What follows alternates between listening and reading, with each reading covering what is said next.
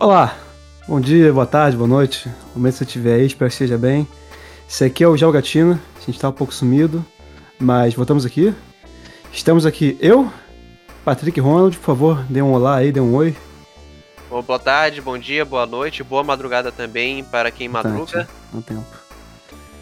É isso, bom dia, boa tarde, boa noite também a todos. É muito, sempre muito. Sempre um prazer estar com vocês. E o assunto de hoje, que a gente quer falar sobre hoje, é sobre esportes. É, a gente falou um pouco sobre o esportes, assim, uma, uma breve história dele, tentando contextualizar. Falamos um pouco sobre o esportes enquanto essa grande, essa grande fábrica aí, né? Essa grande indústria que gera muito dinheiro. E falamos também sobre participação de regiões e de pessoas, como são, como é que a gente pode estudar um pouco sobre desempenho de certos jogadores, certos, certos países e de certas lutas, enfim, identitárias dentro disso, dentro desse universo. E é isso. É... Começamos agora então. Esperamos que vocês aproveitem.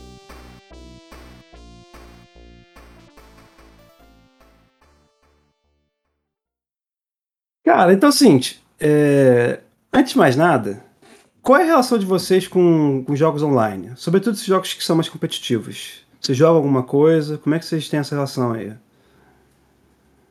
É, assim, eu desde 2017 tenho um pé com League of Legends. Uhum. Um cenário é, competitivo, amador. Você me colocou essa droga, inclusive, obrigado. Isso. É, então, assim, eu tenho um certo contato nessa, nesse quesito de esportes, mas a fama do esportes em si é uma coisa que não necessariamente me atrai pelos jogadores, né? Eu não sou daquele tipo de gente que consegue estar Hum. tá ali empenhado e, estar tá acompanhando jogador com jogador, time com time. Eu não consigo ter isso, nunca consegui ter. Nem quando eu tentava ser fã de futebol que eu conseguia ter isso, que com coisa que eu gosto também. Uhum.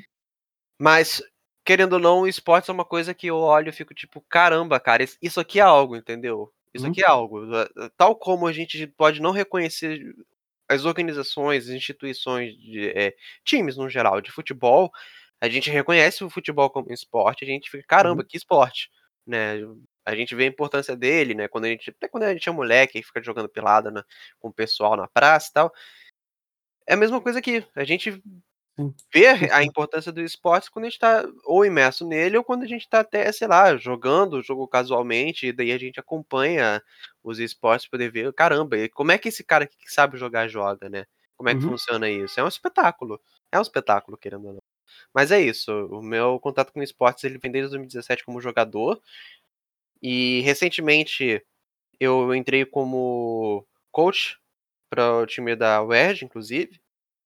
E agora a gente tá numas complicações burocráticas, principalmente com questão de horário, então a gente tá tendo algumas alterações, cai a colar, talvez eu vá pra jungle, talvez eu vá Maneiro, né? suporte, mas é isso. Pô, maneiro, maneiro isso. Então, Legal, cara, te joga pra caramba. Isso é legal te ver te jogando. Obrigado, cara. É Obrigado. maneiro. Mas, pô, tu foi até ali na pergunta. Mas tudo bem que você era o único que poderia fazer isso, eu acho. O Ronald também não te competir alguma coisa, cara? Não, então, é isso que eu quero falar aqui. É, a minha relação com esportes é praticamente inexistente, porque. Porque falando em questão de Não, mas assim, até tipo te interromper, desculpa te interromper, mas quando fala assim em relação com o esporte, não precisa jogar competitivamente, mas tipo assim, algum jogo de que tem essa cadeia aí de, enfim, de ser um jogo, um esporte mesmo que você joga e tal. Para além também do, do caso do, do, do Patrick, eu sei que jogava Overwatch também, mas aí falar de esporte é uma coisa meio triste porque a Blizzard largou o próprio jogo. Eu tô falando também nessa, nesse sentido, tem uma parada que tu joga assim, que é um esporte, um- um- algum jogo que, que ele é muito. é uma é, competição assim, é. É, então, é, não, é por isso, isso que eu ia comentar. Quando, quando sei lá, era mais novo, assim, adolescente, eu jogava no PS3 muito. Eu jogava muito COD. Jogava Uhum. muito é, é, Modern Warfare 2, Black Ops 1, principalmente. Eu joguei até o MW3, Black Ops 2 também. Mas joguei mais o MW2 e o Black Ops 1. E na época eu, pô, jogava bastante, gostava muito e tal. Só que de tanto eu jogar, eu meio que cansei, tá ligado? Tipo, cansei tanto de no jogo de FPS online, assim, competitivo, quanto os jogos competitivos no geral, entendeu? Então, hoje em dia eu fico mais restrito a jogar jogo single player mesmo, com história legal.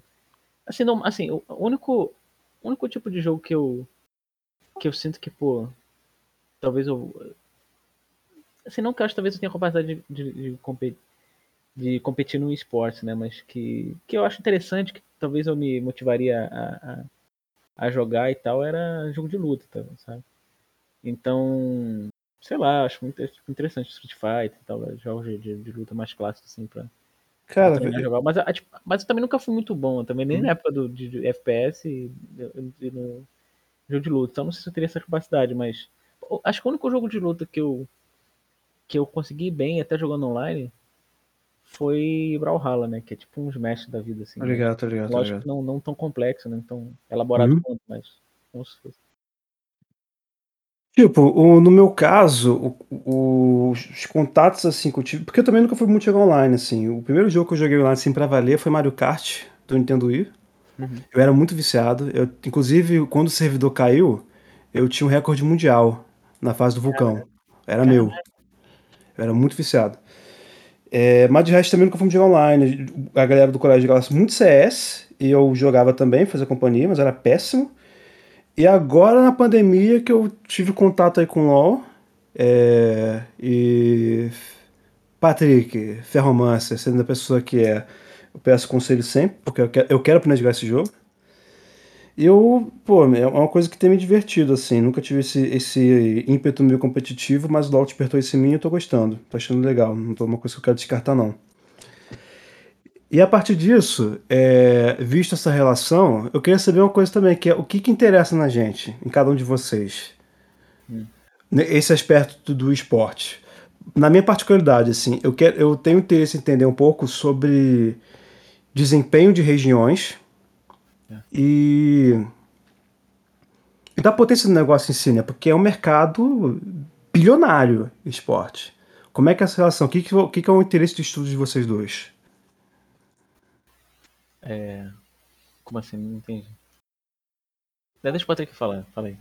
É, assim, o interesse que eu tenho é muito complicado de, sabe, estreitar isso. É, é, é, muito complicado de estreitar, uhum. de resumir, por assim dizer porque é um interesse muito amplo, é uma área muito recente, então é sim, sim. é muito difícil da gente falar, não, meu interesse é especificamente esse, tal como a gente tem nossas sub-áreas, né, nossos subcampos em nas ciências no geral, tal como, por exemplo, a geografia possui diversas áreas menores, hum. como geografia cultural, como geoprocessamento, né, como é, geomorfologia, etc, etc. Aqui, quando a gente trata de esportes, é, é grande, assim, é, é uma área muito inexplorada ainda. Então, assim, o que que me interessa, eu vou tentar aqui dar uma resumida, dar uma estreitada no que que, me, que eu posso trazer aqui à tona, mas é essa questão que você disse, de entender por que que certos jogos é, são tidos como, entre aspas, carro-chefe é, de algum, uma, alguma nação ou qualquer coisa assim, como temos, por exemplo, o Brasil sendo referência com Counter-Strike, né, o, o, pessoal da Coreia do Sul, a, também uma certa atenção pessoal da China com League of Legends, tentar entender por que disso, né? Hum. É, tem não só uma questão da tradição, mas tem alguma coisa ali também jogado, né? Uhum. Tem, tem, tem todo um, uma engrenagem de, de lógica de mundo, né? De, de já dando um, um, spoiler aqui porque a gente pode debater, mas uma coisa hegemônica, né? Totalmente, totalmente. E, uhum. e não só isso, mas também como que esse espetáculo consegue ser impactante a um ponto onde a gente consegue reunir pessoas do mundo inteiro, e aqui não querendo soar globalista, mas como que a gente consegue reunir pessoas no mundo inteiro diante de uma só coisa, né? Uhum. A gente reúne pessoas de lá do Japão, do, do Vietnã, a gente reúne pessoas uh, uh, de Portugal, a gente reúne pessoas da França, pessoas do, do leste europeu, pessoas do Oriente Médio, pessoas da América Latina, e agrega todo mundo num caldeirão que é um único jogo que tem a sua única regra e que é isso que eu acho que é perplexo, sabe?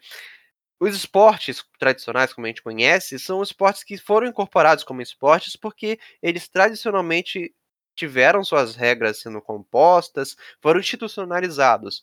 Ao longo de uma prática já existente desse esporte que era convencional, né?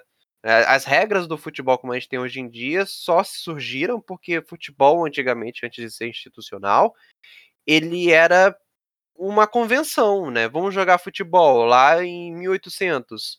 Claro que regionalmente vão ter suas diferenças de regras, mas já havia um consenso entre quais regras seriam básicas, né? Pô, é uma bola, tem um time, tem um outro time e tem dois lugares onde essa bola tem que encaixar. E aí os jogadores jogam isso com o pé ou com a cabeça. São essas convenções. E para esportes, e aqui a gente está falando de vários jogos, né? É muito difícil você estipular isso, eh, principalmente, no sentido de que eh, o jogo já traz essas convenções. E Uhum. aí é que entra esse debate, né? Porque as pessoas falam que o, o, o esporte, a, a, o X da, da questão, quando a gente está falando de esporte, é dele ser algo que foi consensual ao longo de tempos, né? Algo histórico, algo que foi ao longo do tempo sendo construído. O esportes não, é uma coisa que é um jogo cria, uma empresa, né? Cria um jogo e aí pessoas de outros do, diferentes lugares do mundo jogam o mesmo jogo diante das mesmas regras, e é isso. E Uhum. essas regras se alteram constantemente. Enquanto no futebol a gente teve né, diversas regras que são convencionais, são consensuais entre as regiões, entre os diversos parâmetros pelo qual fez o futebol surgir e ser como ele é hoje, sendo adaptado. No LoL, por exemplo, são regras que se alteram a cada, sei lá, um mês, dois meses, seis meses. A cada um ano a gente tem que reaprender o jogo. Porque a cada um ano sai uma nota de atualização onde eles alteram alguma coisa essencial do jogo. Sim. Então a gente tem que aprender muita coisa, muita coisa. Então, é, por isso que eu penso que esportes, primariamente, né, antes de começar o assunto de uma perspectiva geográfica, que o esportes ele é um esporte nesse sentido. Sim. Porque dedica treino, dedica é, é, não tempo em si, mas ele dedica dedicação, peonasmo, É. mas ele dedica a dedicação do jogador e empenho, empenho em, Sim. em continuar sendo melhor, porque é aquilo. É, inclusive o que uma vez eu já vi o Kami falando numa entrevista, para quem não sabe, Kami é ex-jogador profissional de League of Legends. Ele falou que para você chegar até o topo é relativamente fácil. Mas se você se manter no topo para um jogo que constantemente está se atualizando, se renovando, Exato. onde os jogadores, em questão de dois, três anos, já são defasados, já ficam obsoletos dentro do próprio da, da própria metalinguagem do jogo, Uhum. é uma coisa muito mais difícil, muito mais difícil. Cara, é, até nesse, nesse aspecto aí, tipo, o esporte ele tem cinco critérios, que eu acho que o, o esportes não, não preserva um, que é tipo, esportes envolvem habilidades e, pô, é, não é qualquer um que clica assim não, tem um trabalhinho aí. São competitivos, por natureza, né? Requerem alguma forma de estabilidade, seja tanto a estabilidade do jogador quanto a estabilidade periódica de repetir esse evento aí e algum nível de institucionaliza- institucionalização, né? Sejam as próprias regras do jogo os eventos. Eu acho que difere o esporte dos esportes convencionais, ditos assim, é primeiro, o esporte não requer uma, uma capacidade física motora excepcional, né? Tipo, levantar peso ou ter uma resistência forte na hora de correr, uma coisa tipo assim, não, não tem essa exigência, né? E a outra que é um esporte privado. O futebol é do mundo. O... Do mundo da FIFA, né? O, o, o, o, enfim, os esportes eles são de empresas, né? São, são empresas que estão conta esse jogo. Eu acho que ele se difere nesse sentido, né? E eu perdi o fio da meada. Perdi mesmo. Não, eu entendi, mas eu entendi. Eu vou pegar a pontinha do teu Não, fio. é que você tinha falado mais uma coisa, que, que é eu ia seguir nesse caminho. Você falou dessa explicação de esporte, você falou mais um tópico, que eu esqueci. Eu realmente que é da esqueci. dedicação, é treino. Não, não, não era isso, não era isso. Segue aí, cara, desculpa. Pode, pode assumir aí. Tá bem. É, Ronald, você quer dar a palavra? É, eu queria que o. Eu não entendi a- aquela pergunta que o. O Yuri podia repetir aquela pergunta que ele tinha feito a mim. Que eu não No- entendi agora. Antes, antes de tudo? É, antes, porque eu, porque eu falei assim, ah, pode, Patrick, responde aí. Claro, não, tipo, é que como, como o Pratik mesmo falou brilhantemente, é, nós enquanto geógrafos, pesquisadores e tal, a gente tem certas áreas de interesse. Tá. Se tem uma coisa assim que se destaca pra você que você quer entender no, no esporte, assim, de uma maneira geral. Eu acho que é, eu acho que uma, é uma coisa que eu, que eu procuro entender que eu acho é, que eu acho interessante dentro do esporte é, é- é entender as particularidades de cada país, né? Tipo, no caso, né, como a gente, né, os textos que a gente leu, provavelmente a gente vai falar aqui futuramente da questão do, do, do- da força do Tec no Paquistão, é, a força da, da Coreia no LoL e tal. Tipo, entender o que o que que- o que que o que que causa é, entender o porquê das particularidades desse cada país, de cada, desse, Uhum. cada um desses países, e, e ver como isso, isso se aplica tanto no Brasil quanto, sei lá, talvez em outras áreas periféricas e tal do, do mundo. E, é, para ver, né, o que que, o que, que, que né, a gente, a gente né, isso eu vejo que há um, principalmente no esporte em geral, né, que há uma um destaque, uma coisa, um ponto fora da curva, assim, é sempre ele é sempre colocado como algo, ó, algo fora, é, fora, fora do normal, um fenômeno extraordinário, quando na verdade muitas vezes é são as condições materiais de cada, cada uma daquelas pessoas, cada um daquele, daquele povo ali, entendeu? Sim. Então acho que é, é- entender isso acho é fundamental. E não isso, esporte. né? Não isso, né? Não só isso. É, Tem também a questão até trazendo aqui um pouquinho do Milton Santos, que há um, um quê de, de tópico e há um quê de regional. No Hum. sentido de que foi isso que você falou, Ronald. Existe a particularidade.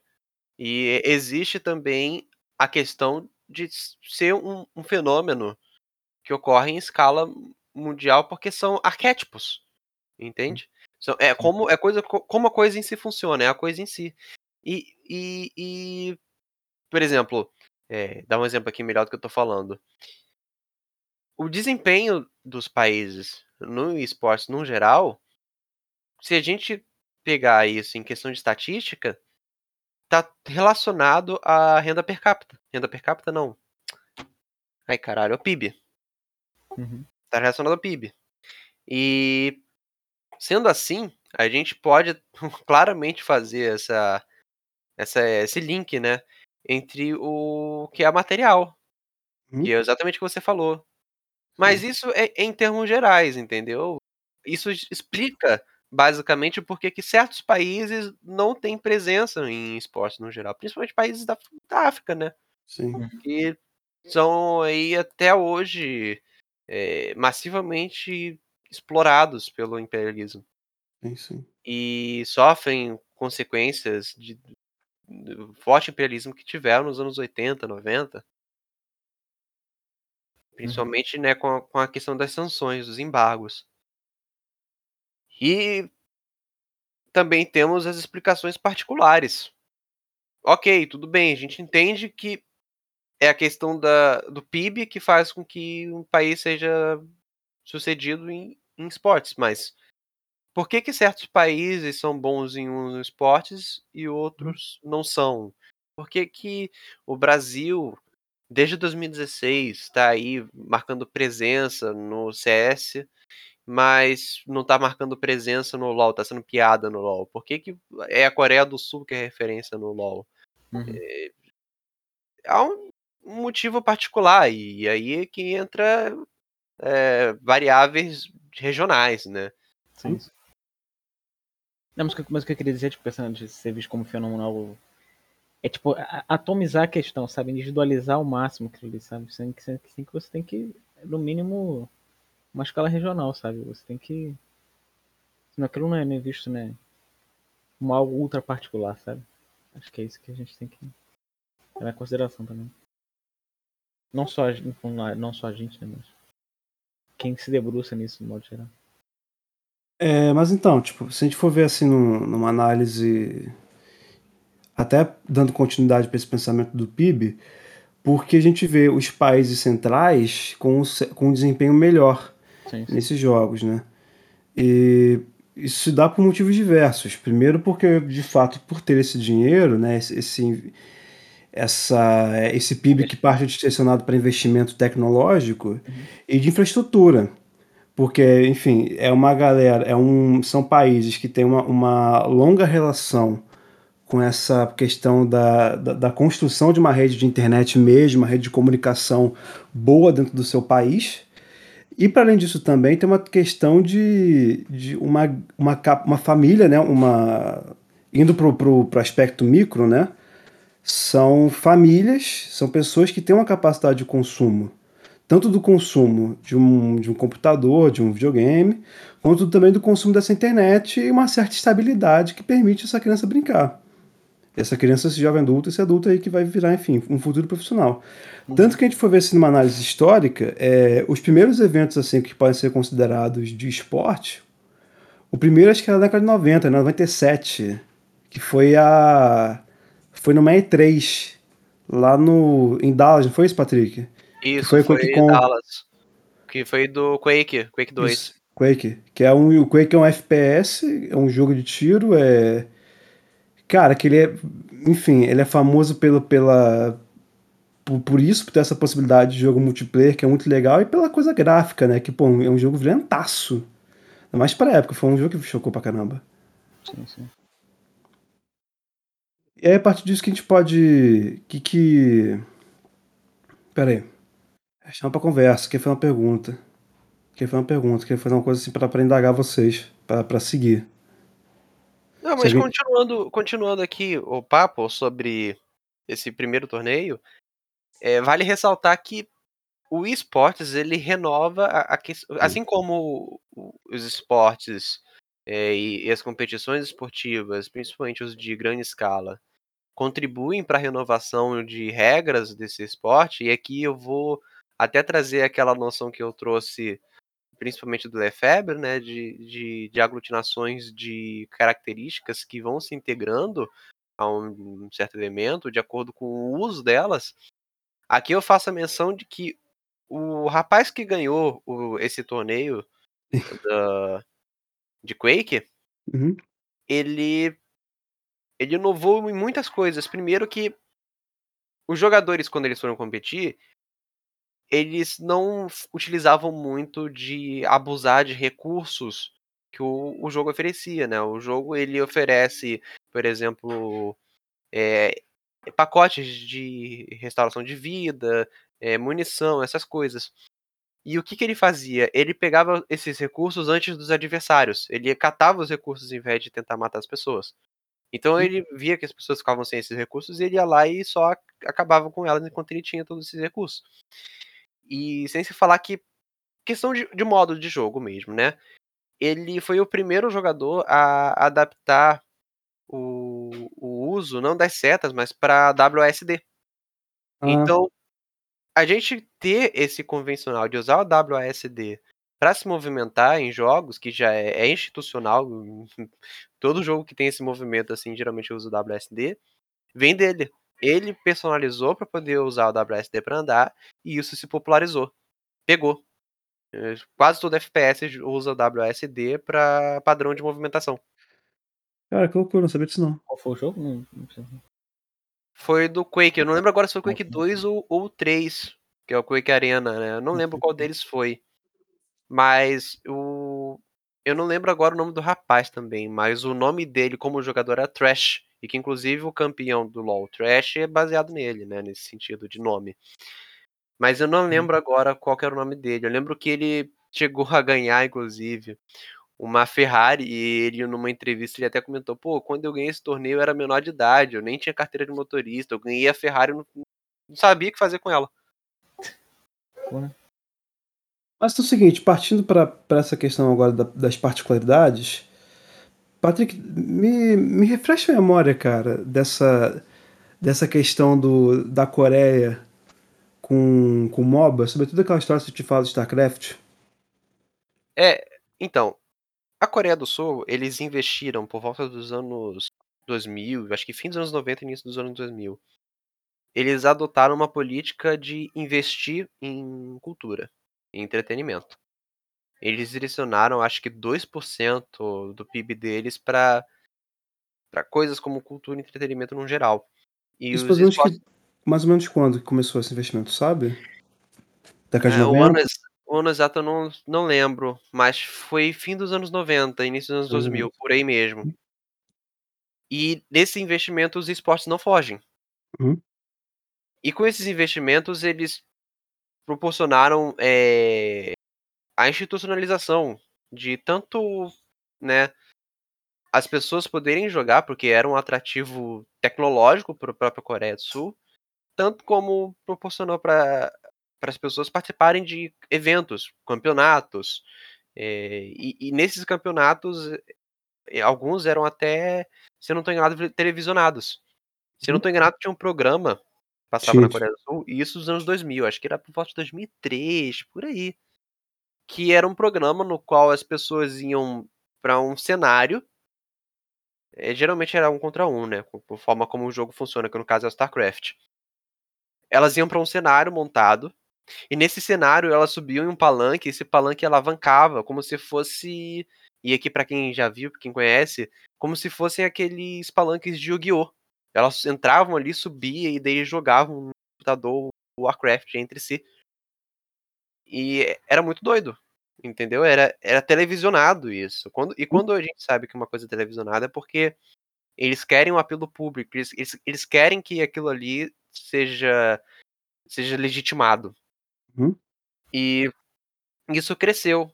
Como o StarCraft ele era um RTS, é um jogo de estratégia em tempo real, o, a, a tradição né, de muitas organizações, de como que eles treinam, como que eles têm a perspectiva de jogo, é, se transferiu ao LoL, porque o LoL é um MOBA. E o MOBA, ele nada mais é do que um RTS, só que adaptado para que, porque como, como o RTS funciona? Você controla diversas tropas, diversas unidades Uhum. pelo mapa, com o objetivo de destruir uma uma base inimiga ou o que for que tem uma importância supra-sumo ali. E o RTS, nesse sentido, ele não tem uma unidade específica que você controla, que seja você. Já no Uhum. MOBA, você é essa unidade específica. Você tem um mapa no geral, você tem as unidades que são as tropas, né, os minionzinhos. Mas você tem o seu campeão, no caso LoL, você tem o seu campeão e ele tem um impacto gigante no jogo. Entendeu? Um impacto que praticamente nenhuma unidade desses RTS do StarCraft da vida tem. E nisso o pessoal só adaptou essas estratégias, né? Estratégia de corresponder aos diferentes pontos do mapa, né? Estratégia de tática, tática de, de mapa do que eles tinham já de StarCraft pro LoL, porque é praticamente entre aspas a mesma coisa. É tipo você adaptar estratégias de, de futebol pro handball, entendeu? Sim. Até porque o, o primeiro grande MOBA assim foi o Dota, não foi? Isso, foi o E o Dota. Dota era um, um mod do Warcraft, né? Exatamente, É um jogo, é um jogo um é mãe do outro, né? exatamente. Tem essa, tem essa ligação direta, tem essa ligação direta. Faz, faz todo sentido. E falando, inclusive, de institucionalização, eu acho muito peculiar que a China, tendo aí o, o seu mercado de atualmente, né, de eles lançaram uma lei onde eles vão estar restringindo o acesso a jogos online para quem for menor de 18. E isso eu não sei como é que vai ser. Eu já deixando claro que eu acho que uma lei como essa, né, de de como é que eu posso dizer? De ter um controle sobre os jogos, principalmente na né, para os menores de idade, é uma coisa que eu acho muito importante. Eu acho que te- sim, deve, deveria se ter um maior controle nesse caso, porque de fato temos aquilo que é um vício, a um nível onde isso pode chegar a comprometer o desenvolvimento da criança e do adolescente, principalmente nos dias de hoje que a criança. No, meu caso, assim, tudo bem que eu realmente fui muito próximo a jogos, mas por durante toda a minha infância eu nunca tive nenhum necessário vício, porque não me era uma coisa tão acessível. Eu alugo, eu dependia de, por exemplo, para poder jogar no meu Nintendo 64, de alugar cartucho no fim de semana. Então a, a, havia uma questão de acessibilidade. Não era por opção. E ne, hoje em dia, garotada, pô, pega o celular do pai e já tá jogando, com 5, 6 anos. E é tão simples assim. Cara, então, é... não, pode falar, pode falar. É, é... Não, vai terminar depois eu. Então eu só queria registrar aqui que eu acho que é muito importante, mas, poxa, três horas também é sacanagem, né? Três horas semanais. Quem, é que isso, gente, é muita pouca coisa. Vamos deixar a garotada aí se divertir, ter o seu lazer. Até porque é, é nessa fase da adolescência que se cria a paixão pelos esportes. Eu vou até, e, e, desculpa até prolongar e não deixar vocês falarem um pouquinho por um tempo, mas teve um jogador lá para os anos 2000 de Quake, que é inclusive chinês, que é, e aí me perdoem, é questão de pronúncia de nome chinês, é Meng Yan. E ele, aos 15 anos, largou a escola para poder virar um jogador profissional de Quake. E ele participava de, de torneios de Quake e, e, ganhava valores absurdos, né? É, participando desses torneios e tá aí, ele, ele cresceu é, jogando esses torneios. Mas, ok, isso aí foi numa época que ele conseguia ter acesso a esses jogos online, tal como ele pudesse, que inclusive a um certo ponto era incentivado pelo governo da China, que aproveitou esse modelo da Coreia do Sul e decidiu incentivar também nos anos 2000. É, eles também televisionavam é, campeonatos, torneios, partidas de jogos como StarCraft, como Counter-Strike. Eles também televisionavam isso tudo. Mas, sendo, tendo essa restrição atual, como é que vai ser isso, né? Você, tendo três horas semanais, não vai ter tempo para desenvolver uma paixão pelo, pelo, pelo competitivo de um jogo. Uhum. Você não vai ter como treinar, como jogar.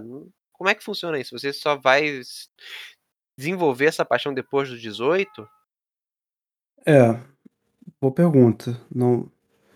Mas assim, tipo, tudo é muito novo, né? Essa... É difícil conseguir estimar como é que vai ser o resultado dessa lei. Mas de fato, assim, para uma dedicação profissional é, é outro nível, né? Não, é de fato um atleta, atleta tem que treinar. É uma boa questão. Mas eu queria botar uma parada pedindo que você falou, cara, que essa questão de acessibilidade dos jogos e esse controle, essa possível nocividade, né? Eu, eu até falaria outra coisa, cara, que para além da questão de, de, de, acessibilidade, é uma questão de, de proposta, né?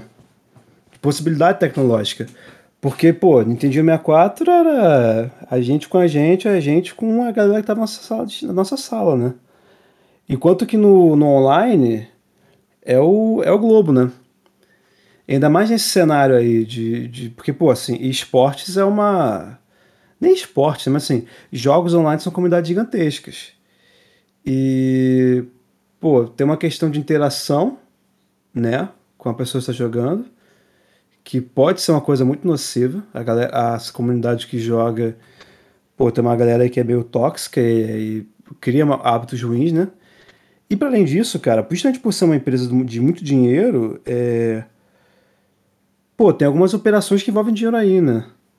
Seja, por exemplo, no Elo Job, né, que essa galera que trabalha subindo o elo de, um, de quem quiser contratar esse serviço, como, por exemplo, também, cara, do desse esquema de skins, né, cara? Porque, pô, bem ou mal é um caça-níquel. Você gasta lá o dinheiro, você pode comprar uma skin determinada, você pode comprar um baú e rodar o baú. Aí vem o que vier. Se for uma coisa que vale mais, mais que o dinheiro que você gastou, parabéns. Se não, pesar, né? E sobretudo falando de baú de, de, skin, cara, o CS, é, que é esse jogo de tiro, né? O CSGO, o CSGO, o esquema de armas do CS eram de, de skins de arma de CS, né, roupagens de arma, era um, é um esquema trilionário. Esquema, quer dizer, é um negócio trilionário, cara. Tem skins que valem, pô, 5 mil dólares e tal. E a galera ficava nessa, nessa caça de conseguir essas skins e, cara, tinha uma, tem uma galera que realmente é, aposta essas skins em partida que vai jogar postando skin. E, pô, isso aí cria uns, uns certos hábitos que não são não são dos melhores, pô. Total, praticamente. Isso vem desde o TF2, né? Sim, Aquela sim, questão sim. de é, é, metal. Como é que é? Metal refinado, essas coisas que assim que Sim. eles adotam como se fosse uma moeda, unidade monetária, que é Uhum. o, o metal refinado. Sim. E aí você vai. é, Eu lembro até que na época, quando eu jogava TF2, tinha um site, é, TF2 Warehouse, Uhum. onde as pessoas anunciavam é, os produtos, colocavam um preço de, não sei, geralmente era 2 a 3 refined metal. Um chapéu medíocre, assim, que o comércio é de chapéu, cosmético. E aí eles botavam assim, ah, não, mas esse chapéu aqui ele é raro, vou botar ele aqui por 5 refined metal. E aí alguém se interessava, você recebia uma notificação e a troca era imediata, eram contas de bot do próprio próprio site que imediava a compra e repassava tudo. E, gente, olha, era um extraordinário, assim, era um mercado próprio, era quase a- a- o que a gente tem hoje em dia de criptomoeda, a, a lógica por detrás dessas criptomoedas é isso, são esses refined metal. Você Total. pegava é, drops, transformava em, em sucata, e de sucata você ia melhorando até criar esse metal refinado. E, e você entrava nessa jogada. Pô, eu tenho já 10 metal refinado. ah, eu acho que eu vou começar a comprar alguma coisa no STF das Warehouse. E daí virava um vício, você começava a ganhar dinheiro com isso. Uhum. Recentemente eu fiz algumas trocas, inclusive, no, na Steam. Trocas não, foram vendas mesmo. Que eu decidi vender essas caixas de TF2, porque eu não jogo mais. Tem coisa que não tem como abrir, porque eu não pago, eu não vou pagar a chave. É. E eu consegui faturar uma bolada de 20 reais vendendo coisas assim, vendendo caixa que você ganha a- a- jogando cada, não sei, uma hora, alguma coisa assim. Porque ele tem um período de você pegar a caixa, acho que você pega três por semana. E decidi vender a maioria, a gigante maioria, e rendi 20 reais, como quem não quisesse nada. Com o resto. Outro jogo? Oi? Comprou outro jogo? Ou deixou. Eu comprei o Stardew. Valley. Maneiro, maneiro. É... Ronald, tu queria falar, cara? É, não, só uma coisa que, que, o, que o Patrick falou, não sei se cabe muito no tempo que a gente tá falando aqui, não sei se fez outro assunto. Mas quando ele falou sobre o negócio de, de falar sobre. Ah, que a criança joga muito no celular do pai e tal, da, da mãe e tal, enfim. E isso acabou. Assim, é- é- todo mundo tendo smartphone, todo mundo tendo essa, essas. esses dispositivos portáteis, né? Meio que isso acabou matando um pouco o, o- os jogos os jogos portáteis, né? O Game Boy, o DS e tal.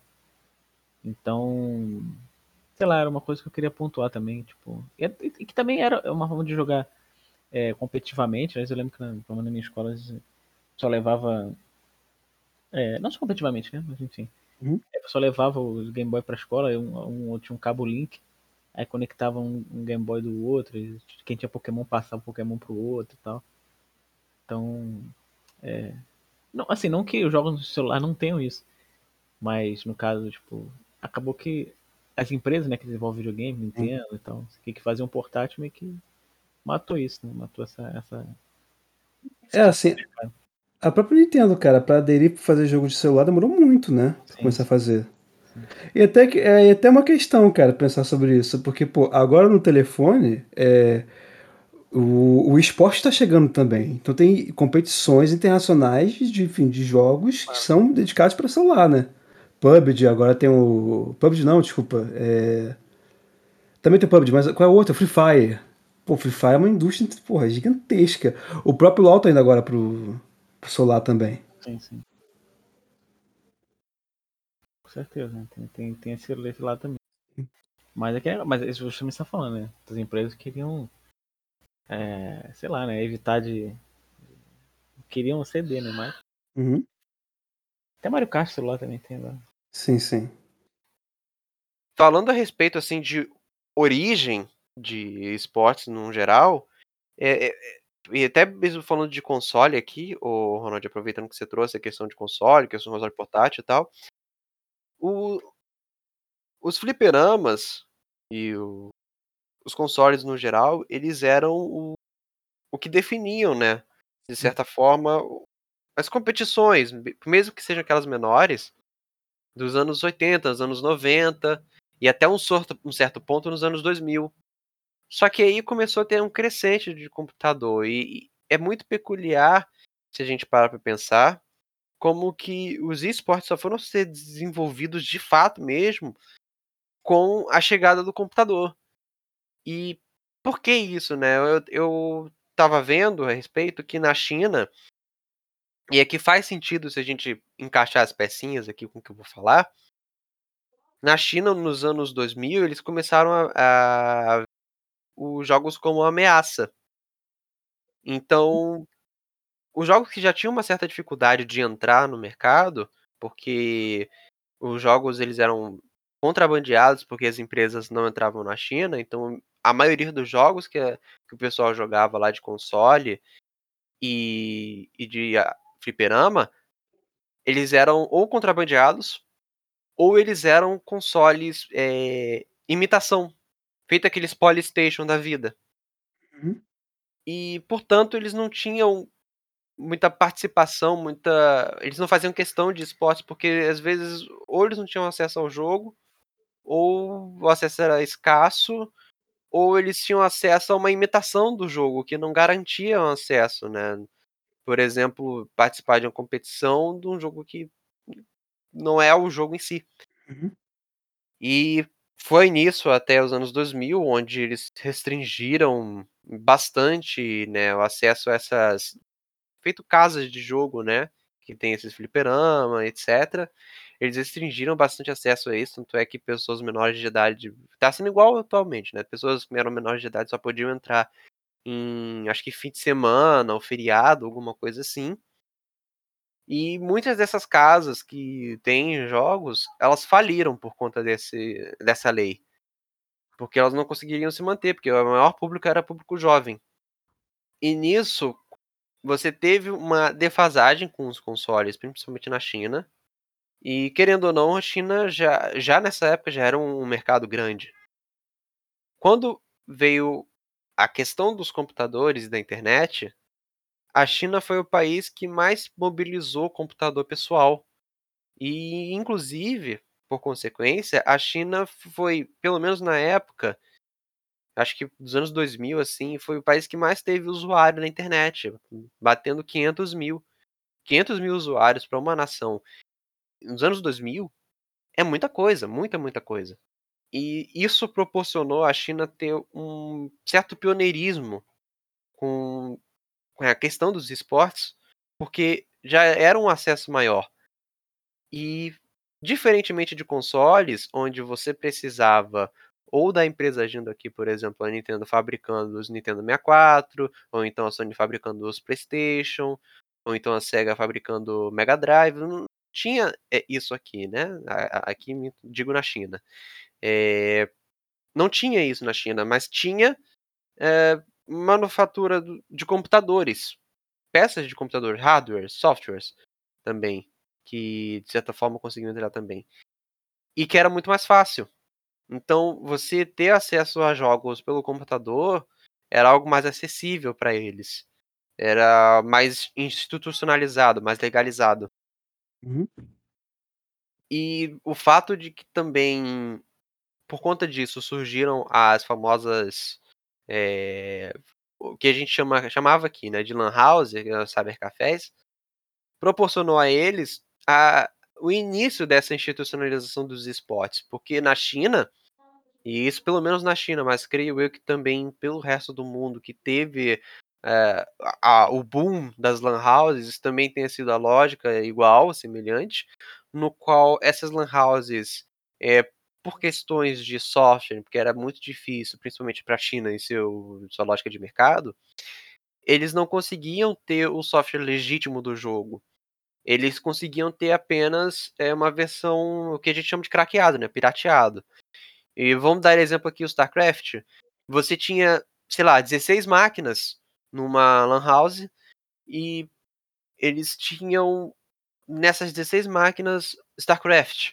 Só que como eles eram StarCraft software pirateado, eles não tinham acesso a Battle.net ao, ao, sistema de serviço online. Eles jogavam offline. Só que aí que tá porém. Jogando offline, você consegue fazer uma coisa que é conexão local, né? que é o LAN. E que, inclusive, é o nome da LAN House que a gente apelida carinhosamente, porque esse não é o nome, o nome é Cybercafé. E com essa conexão em LAN, podia estabelecer jogos locais entre as máquinas que estavam ali, como se fosse um online, entre aspas. E nisso pegou essa ideia de as pessoas se organizarem para jogar nessas cybercafés, nessas lan houses. E com esse crescimento de jogos, inclusive cooperativos, que foi no caso do CS, o boom do CS foi de ser um jogo cooperativo entre uhum. times, que donos de lan house percebiam que havia uma estruturação de times entre as pessoas que frequentavam e eles criavam times para poder fazer competições, né? Os donos de lan house é, é, financiavam para pessoas que frequentavam ali, oh, vamos formar um time aqui, eu vou ser é, responsável pelo time de vocês, vocês treinam aqui na minha lan house, vocês competem em nosso nome, vocês ganham dinheiro, eu ganho uma parte, todo mundo sai ganhando. E, e foi assim por bastante tempo nos anos 2000, principalmente com Counter-Strike, nesse sentido de ser uma questão de ter um jogo em time e de ter uma organização. E isso foi precursor, assim, do, dos esportes como ele é atualmente. É engraçado porque, assim, é... é que, assim, o CS, por si, ele é um jogo simples, né? Não é um ser bom nele é difícil. Mas jogar CS é um jogo simples. E era uma coisa de colégio, né? Acho que todo mundo aqui chegou aí numa Lan House assim, jogar o CS e criar assim, essas competições locais, né? Com a galera do colégio, enfim. Eu, te, eu tive alguns tem alguns amigos que, pô, que começaram essa brincadeira de jogar no colégio e tal. E fizeram disso uma possibilidade assim, de, de jogar mesmo, cara. De virar assim, uma, uma, uma coisa pra ganhar dinheiro. E, e estão aí, né, vivendo. Viv, vivão. E uma coisa também que eu acho maneiro no CS, e aí talvez isso até explique um pouco da, sei lá, dessa intimidade aí, né, do, do Brasil, porque o Brasil é uma das maiores diferenças de. É um dos maiores exportadores de jogadores de CS pro mundo, né? É a capacidade de mods, né? Porque é um jogo código simples. E, pô, é, por exemplo, acho que o exemplo mais icônico é o mapa da favela, CS Rio que é o mapa que representa a favela do Rio de Janeiro, assim, é um... E vai também naquela coisa, né, que tipo assim, é, é até um pouco engraçado isso, porque quando a gente vai ver os jogos online, né, do esportes, pô, são jogos que são, sabe, graficamente agradáveis. Pô, LoL, tem aqueles bichinhos bonitinhos, tem alguns monstros e tal, mas são bichinhos bonitinhos. Overwatch é, uma, é um gráfico muito legal, tá ligado? É, enquanto que o CS não, o CS é, é um jogo violento. Terrorista contra, contra antiterrorista, né? É... E aí se, se funde isso aí, né, cara? Que tem essa questão da violência e tem essa representação de terrorista contra terrorista, ou, ou policial contra o, enfim, o, o traficante, ou essa, essa figura aí do marginal, né? E isso vai criando, né, essa galera aí, que, que também cria essa, essa espécie de fetiche na hora de jogar, né? Uma coisa meio, meio estranha, meio diferente, né? É verdade. Tem isso mesmo. E cara, você falou dessa questão também da. De. Do, do enfim, da, da, da Coreia, né? Com essa relação com, com MOBA, né? E eu tava lendo um texto legal esses dias, que inclusive foi você que recomendou, acho, Patrick. Não foi o do. Como é que era o título do texto? I can be who I, I can be who I am when I play Tekken 7 que enfim, eu posso ser quem eu sou quando eu jogo Tekken 7. Um texto legal, vamos botar no servidor do Discord para quem quiser também ficar interessado para ler, ler. Que é o seguinte, é, tem uma predominância de, é, é, de bons jogadores de Tekken no, no sul da Ásia e no Oriente Médio. E talvez a gente possa até especular isso de não sei, talvez a, nessa época a, as grandes, uma das grandes empresas era a Konami a Konami conseguia acesso a essas áreas e vendia os consoles, eh, esses fliperamas lá e pegou a onda. E aí se firmou, né? Isso é uma, possibilidade, né? Mas é uma coisa legal que é o seguinte, é, o, o jogo online, você, bem ou mal, você não se expõe. Apesar de jogar com outras pessoas, você não se expõe. O que se expõe é o seu avatar. É, você não fala, né, não é você, não sou eu, Yuri, jogando. Não, é um personagem que eu criei lá que tá jogando tal. É meu avatar que tá jogando. Isso é uma parada legal, porque assim, é quer dizer, interessante, legal, uma palavra difícil, né? Porque no Paquistão, é, alguns jogos foram proibidos, porque foram considerados, enfim, é, contraventores e até relacionados de alguma forma com violência. Porque tem uma incidência forte, assim, de. de forte, uma, tem uma incidência de suicídios em adolescentes, né? Na juventude da, do Paquistão. E criaram esse link com alguns jogos, né? Com a violência de alguns jogos. E alguns jogos que proibiram foi o PUBG e o outro que era o, se não me engano, o Fortnite. Nessa, no, no Paquistão. E um dos jogos que permaneceu entre esses que são possíveis de jogar era o Tekken. É, só para deixar claro, essa proibição do, do PUBG foi em, em julho do ano passado.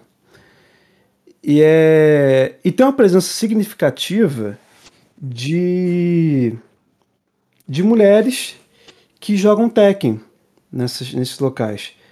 E é legal isso do, desse texto, porque justamente por essa coisa de quem está jogando ao seu avatar, é, essa não exposição de quem você é causou um, um empoderamento para essas mulheres, porque elas podem ser quem elas querem ser.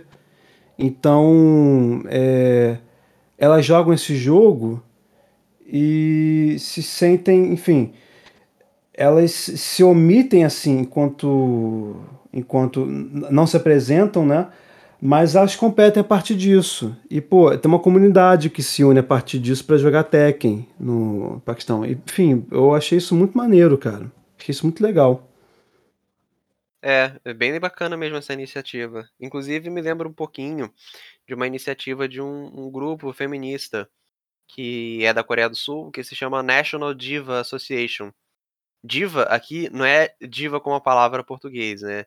É, Diva é uma personagem do Overwatch, que é uma menina sul-coreana que ela virou um sucesso como e olha só que coincidência, como uma jogadora de esportes e ela precisou ser chamada é, por motivos militares para poder defender seu país, para poder pilotar um robô, um mecha. Uhum.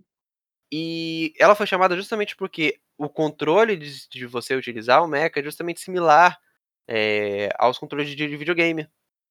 E ela alcançou é, fama não só sendo uma jogadora profissional, mas como também sendo a defensora do seu país, militarmente, belicamente. E, e é, é bem bacana que elas pegaram o símbolo dessa personagem e incorporam em, em de, de pauta feminista. Uhum. É, e, e, esse caso do Tekken que você contou me lembra bastante disso. Pô, tem relação direta, sim. Certamente tem, certamente tem. Bom, a gente encerra então? Podemos encerrar. Ronald, você quer falar alguma coisa? É... Não, acho que. Acho que é isso mesmo. Acho que. Não, assim não, deixa eu. Deixa eu finalizar. Eu vou, vou depois falar a finalização. Cara, então é isso. Agradecemos mais uma vez aí a presença de todos que estiveram aqui, que deram atenção pra gente. O Gelgatina agora tem o seu. Quer dizer, agora tem o seu Discord para os interessados, depois deixaremos lá as informações. Sigam a gente nas redes sociais. Instagram Gelgatina. É... E é isso. Um grande prazer estar aqui de volta. Sentimos, pedimos desculpas aí pela, pela ausência, mas a gente vai se estruturar e vamos produzir com mais frequência agora. É uma promessa nossa. A gente vai voltar com a, com a atividade. É isso. Pelo menos um episódio por mês. Pelo menos. É que negócio, né? As aulas, voltamos às aulas, né? Então fica mais complicado gravar, mas quem tá de férias, a gente vamos tentar adiantar e fazer um, um estoque de episódios e lançando aos poucos, quem sabe. É isso aí. Obrigado por quem nos acompanha, por quem nos acompanhou agora, por quem está nos conhecendo agora ou até mesmo por quem só conhece a gente decidiu só ouvir até o final, os trechinhos, o que for. Qualquer, assim, atenção a esse assunto, qualquer migalhinha, assim, a gente já tá gostando, entendeu? e é isso aí, cara, é... é a gente ir adiante, vamos continuar com esse projeto, vamos continuar aí firme e forte. É isso aí, cara. Abraço. Abraço, tchau, tchau. Abraço, valeu.